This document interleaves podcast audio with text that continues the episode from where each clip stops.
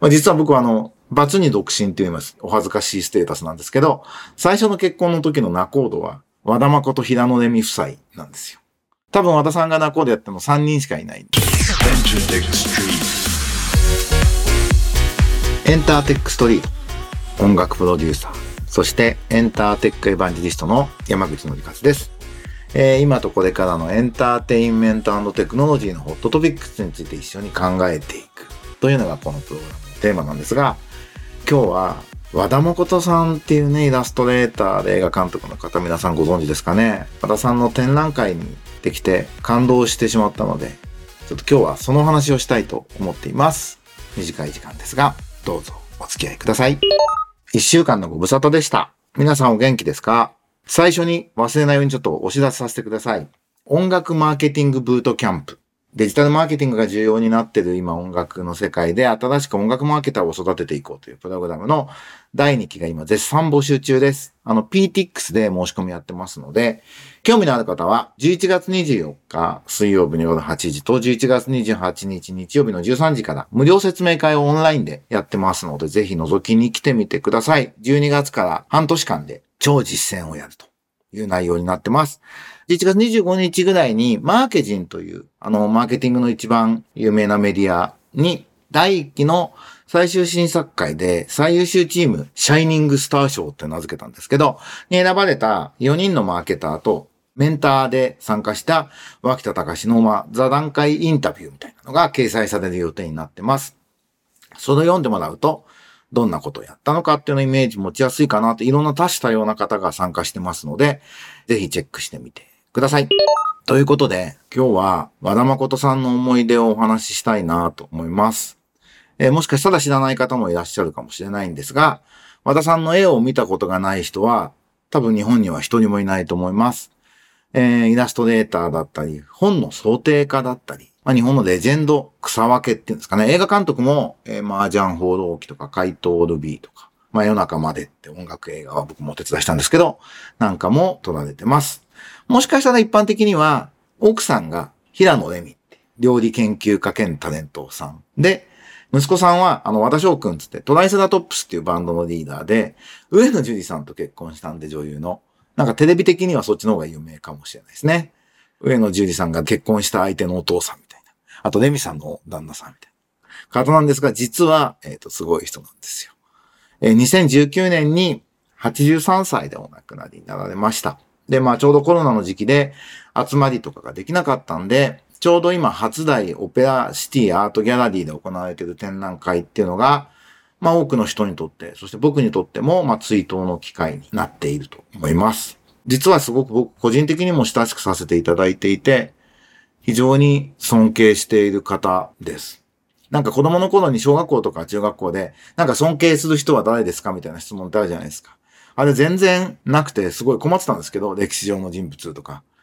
僕今は間違いなく、ちょっと前から人生で一番尊敬してる人は誰ですかって言ったら和田誠さんですって答えられる。人格的にも、まあ、素晴らしい方でした。まあ、実は僕はあの、バツに独身って言います。お恥ずかしいステータスなんですけど、最初の結婚の時の仲人は、和田誠平野レミ夫妻なんですよ。多分和田さんが仲人やっても3人しかいないんで、そのうちの1人なんですけど、まあ離婚してしまってお詫びに行った時も、まあ笑って許してくださったなということを思い出します。なんでそんな機会になったかっていうと、やっぱり3年前に亡くなっちゃったピアニストの佐山正宏のマネジメントをしてたんですね。で、佐山さんが和田さんと、和田さんがジャズが大好きだっていうのもあって、なんか二人がすごく気があって、仲良くなって、まあコンサートの演出なんかもやるんで、一緒に仕事、まあ仕事で知り合ったっていうべきか。仕事で知り合ってすごい仲良くなって、よく遊んでたんですよね。で、その時に僕は雑用係みたいな感じで、まあ混ぜてもらってました。あの、神宮前に3階建てのビルの仕事を、和田さんが自分で仕事場をお持ちで、で、そこの、まあ、3階が自分が作業する場所なのか。で、2階がこう、素敵な打ち合わせルーム、広い打ち合わせルームになっていて、そこに秘蔵の16ミリフィルムをお持ちなんですよ。和田さん曰くあの、マフィアが売ってんだよって笑ってましたけど、まあ音楽映画とか、ディズニーのアニメのフィルムとか、アメリカの映画を結構100本とかもっとか数百本お持ちで、それをみんなで映写機があるんですね、16ミリの。それで回してみるっていう。まあだから、プライベート映画館っていう感じですかね。それをやってました。で、裁判が毎月やろうとか言って、で、僕は漢字をやって、いろんな方にご連絡して、赤川沙岡さんとかね、真田秀之さんとか、あと和田さんが親しい、その、超一流のクリエイターの方が毎回、お忙しいのに10人とか15人とかは誰かしらを集まってやってましたね。なんか、そんな楽しい思い出もあったなって思い出しました。で、展覧会見てて、丁寧なね、すごくいいクリエーションだったんですよ。なんで、和田誠さんって、ね、もちろん僕は知らないことたくさんあるんで、和田さんの奇跡を知ることができて、すごく良かったです。なんか本当に超一流のクリエイターだったんだなーって再確認しました。なんか年譜みたいになっていて、子供の頃どうだったかみたいなところから、どんな風に目覚めていったのか。アメリカンポップカルチャーっていうか、ポップアートの一番良かった頃なんでしょうね。それにまあ、もう本当に子供の頃からハマっていって、そこから絵の道に入っていって、えー、ご活躍されていると。そのなんか、すごい10代の頃のその好きで見まくった、チェックしまくった、模写しまくったみたいな経験が、その後のお仕事のベースになってたんでしょうね。ね、そんなお付き合いだと時々、和田さん、週刊文春の表紙とかずっと書いてたんですね、何十年も。まあで、毎週書くんですよ。当たり前ですけど。なんで、お忙しいと仕事場に行くと、これ今日中なんだよとか言って書いてる時とかがあって、お仕事がまあ早い。なんだっていうぐらい早いんですよ。その、やっぱり蓄積があるからだなというふうに思います。で、あの、ね、子供展覧会見てて改めて思ったんですけど、まあ広告表現っていうか、商業クリエイティブっていうか、なんかそれの一番のまあ創造期なんでしょうね。広告がまだ電通とかが仕切って、こうシステマチックになる前の、ともかくクリエイティブが優先されていた頃の、なんか一番良かったクリエイターたちが集まってた頃なんでしょうね。銀座界隈ドキドキの日々っていう本にその辺の和田さんが20代前半で広告会社で働いている時の様子っていうのが書かれてるんですけど、横尾忠則さんが同期で篠山紀信さんが後輩みたいな。もうそ、レジェンドが、だからとその時の和田さんが一緒に仕事した人ってレジェンドだらけなんですよね。なんでそういう方々と、まあ、接する機会とかもあって、それは僕自身もなんかすごい、一流のクリエイターたちの、まあ、なんていうんですか、素顔に触れる機会っていうのがあったのは、なんかすごく何かの自分のプラスになってるとか財産だなと感じてます。あの、ジャズもすごいお詳しくて、で、村上春樹さんのね、ジャズの本の想定みたいなのもやられてて、それもすごい素晴らしいですし、あと、まあ、コンサートの演出をやると、佐山が音楽監督で、そうすると僕がま裏方、音楽プロデューサーっぽいことをお手伝いするというのが、まあ、お仕事上の一番のお付き合いだったんですけど、真夜中までっていうトランペッターが主役のオリジナル映画、真田広之さんがトランペッターの映画の時も、あの、立川直樹さんっていうね、音楽プロデューサー、これも有名な方ですけど、と和田さんの、まあ、間で、立川さんすごい偉い人なんで 雑業を全部僕がやるみたいなこともすごい勉強になった楽しい思い出でしたし、あの、真田さんがね、仕事が決まった瞬間にトランペット買って練習するところから始めて、多分間に合わないんだけど、今からやって、クランクインに向けてやれることやるんですっていうなんか、一流の俳優ってすごいなって思ったのとかも展覧会見ながら思いました。なんとですね、バグコーポレーション僕の音楽事務所の仕事のポスターも4枚ぐらいあって、ちょっとそれも結構感動しました。ああいうの和田さん全部撮ってたんでしょうね。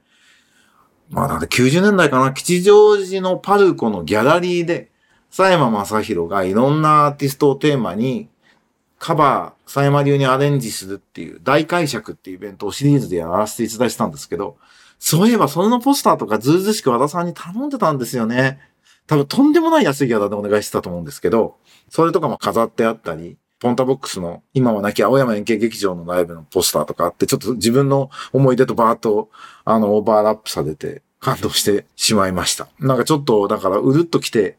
ただ展覧会で、まあ結構混んでましたけど、なんかそこで自分だけこううる、うるしてるのがなんか不思議な、えー恥ずかしい感じでしたが、あのまあ素晴らしいクリエイターでね、で、ものすごい職人気質でありながら、人格的にもね、温厚で優しい人なんですけどね。でもすごい気骨もあって、なんかね、勲章を断ったんですって。